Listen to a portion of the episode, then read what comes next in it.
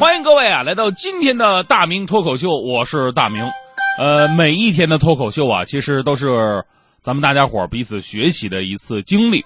虽然说写作很辛苦，但是也是一件非常幸福的事儿，能学到很多东西。比方说，咱们今天啊说这话题，就会引起很多朋友的共鸣。咱们今天说说大家都了解的销售。这销售呢，说白了，它就是卖东西嘛。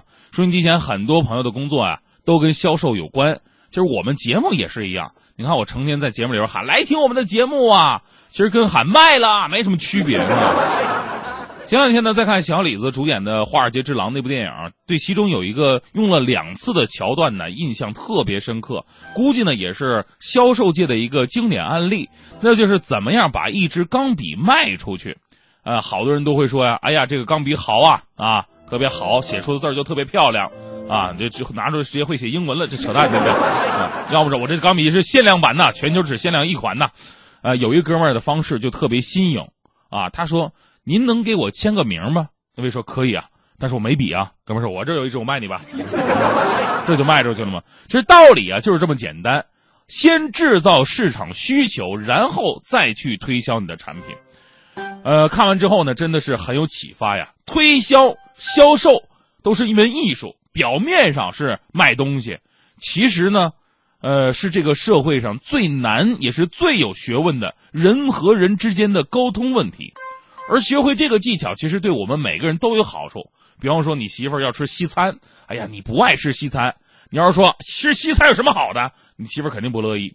你要说，哎，媳妇儿，听说楼下火锅团购打五折，你媳妇儿肯定屁颠屁颠跟你去了，因为女人永远拒绝不了打折这两个字儿。就算实际上那火锅根本没打折，但是全价的火锅也就是西餐两块牛排的价格，我就不信你媳妇儿不要蔬菜沙拉和甜点，生活当中啊，这个咱们都听了很多关于推销大师的一些经典的案例。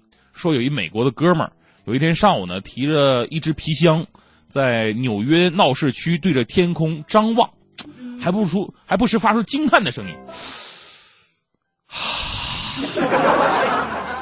哎呀呀呀呀！路过的人好奇，这哥们儿看什么玩意儿呢？看见 UFO 了，还是看见上帝了呢？哎，于是呢，都跟着他纷纷往天空望，以为天上有什么好玩的东西呢。结果没过多久啊，一个两个看，三个四个也跟着看。啊！一会儿云集了大量好奇的哥们儿，大家伙儿一起往天上看，都不知道谁看谁什么玩意儿呢。这哥们儿觉得差不太多了，在路边打开自己的皮箱，开始卖东西。哎，谁要望远镜啊？啊，二百倍望远镜啊！这个卖望远镜的，从头到尾的销售当中一句话都没说，这就是销售的最高境界了。相对于。那些特别直白的推销，哎，快来买吧，我这个好啊，走过路过不能错过呀，这个显得更高一个层次了。而推销的另外一种境界呢，就是把坏事说的跟好事一样。我有一个寿险的朋友曾经跟我说的一个段子，挺有意思，说有一个卖人寿保险的，经常啊用下面的话建议别人他的客户去买人寿保险。哎呀，您去买人寿保险吧。这样的话，如果您的手断了，您能得到五百美元；如果您的脚断了，您唾手可得一万美元；如果您脖子断了，您就是这城里最富的了。这话说的有种让人立马想死的感觉。啊，这是断的。生活当中呢，我还真的遇到过像这种人才，人家根本也不是什么销售大师，人家就是一个普普通通卖鸡蛋的。呃，几年前的事了，几年前的事了。我当时去买鸡蛋，我问这个鸡蛋多少钱一斤呢？卖鸡蛋的说五块钱一斤。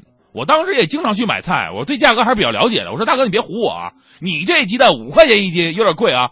我家楼下那个家乐福，人家才卖四块七啊。要是一般卖鸡蛋的，都会说那我这鸡蛋好。要不客气点，那你回家去买吧。那那哥们儿居然问我，你们家里有女朋友吗？我说家里有有女朋友啊。他问我，那你回家去逛大超市，你女朋友能不跟着吗？我说对啊，他是得跟着呀。那你女朋友跟你去大超市，你俩只会买鸡蛋吗？你女朋友就不会买个别的？呃，应该会买点别的吧。卖鸡蛋又问了，那请问谁掏钱？我，那请问我这鸡蛋贵吗？不贵，老板给我来十斤。你说这老板人家分析的多到位，给我省了多少钱？当然了，我那个女朋友啊，后来跟我分手了，我到现在不明白这是为什么。不过呢，这个卖鸡蛋的老板却给我留下了非常深刻的印象。哎，我也有做销售的朋友，他们有句话经常挂在嘴上，叫“先做人再做事儿”。我最开始呢，跟各位认为的是一样的。这句话呢，也就是字面的意思，先做个好人啊，树立形象和可信度，然后再去做事儿，这样的事半功倍。后来我经历了一些事情，才发现这六个字啊，有着不一样的含义。先做人，这个人呢，并不是指自己，而是指的受众，也就是顾客。先做人再做事的意思，就是说，只要先把人给做掉了。还有什么事是做不掉的吗？当然了，这个做掉啊，是指拉关系、套近乎，把对方变成自己的朋友，甚至是对你有所依赖的人。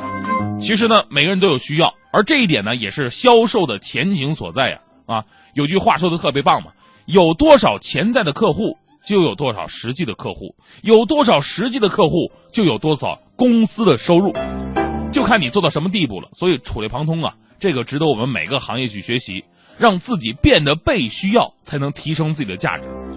啊，最后呢，跟大家讲关于销售的段子吧。啊，说有一个美女销售总监呢，死了之后跟上帝喝茶，喝茶的时候，这个美女总监哎就开始发挥自己销售的职业特长了，哇啦哇啦在那说呀，上帝受不了啊，哪见过这么能说的呀？认为这个女的太能白活了，会打扰天堂的幽静，于是呢，让这女的去地狱了。结果刚过一个星期。阎王爷满头大汗找上门来呀！阎王爷好像跟他不是一个系统的。上帝呀，赶紧把那女的弄走吧！我实在太受不了，太折磨人了。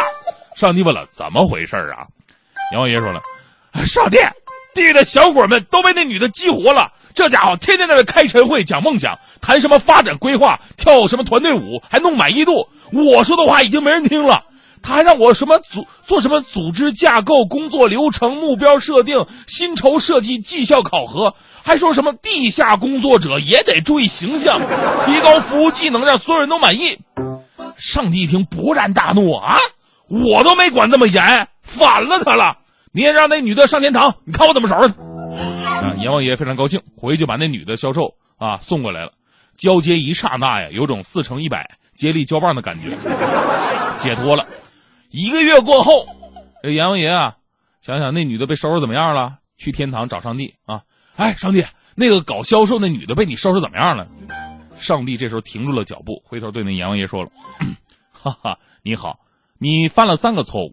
第一，你应该叫我经理；第二，这个世界上根本没有上帝，只有客户才是上帝；第三，我没有时间跟你闲扯，我要去做报表了。”这就是先做人，再做事啊。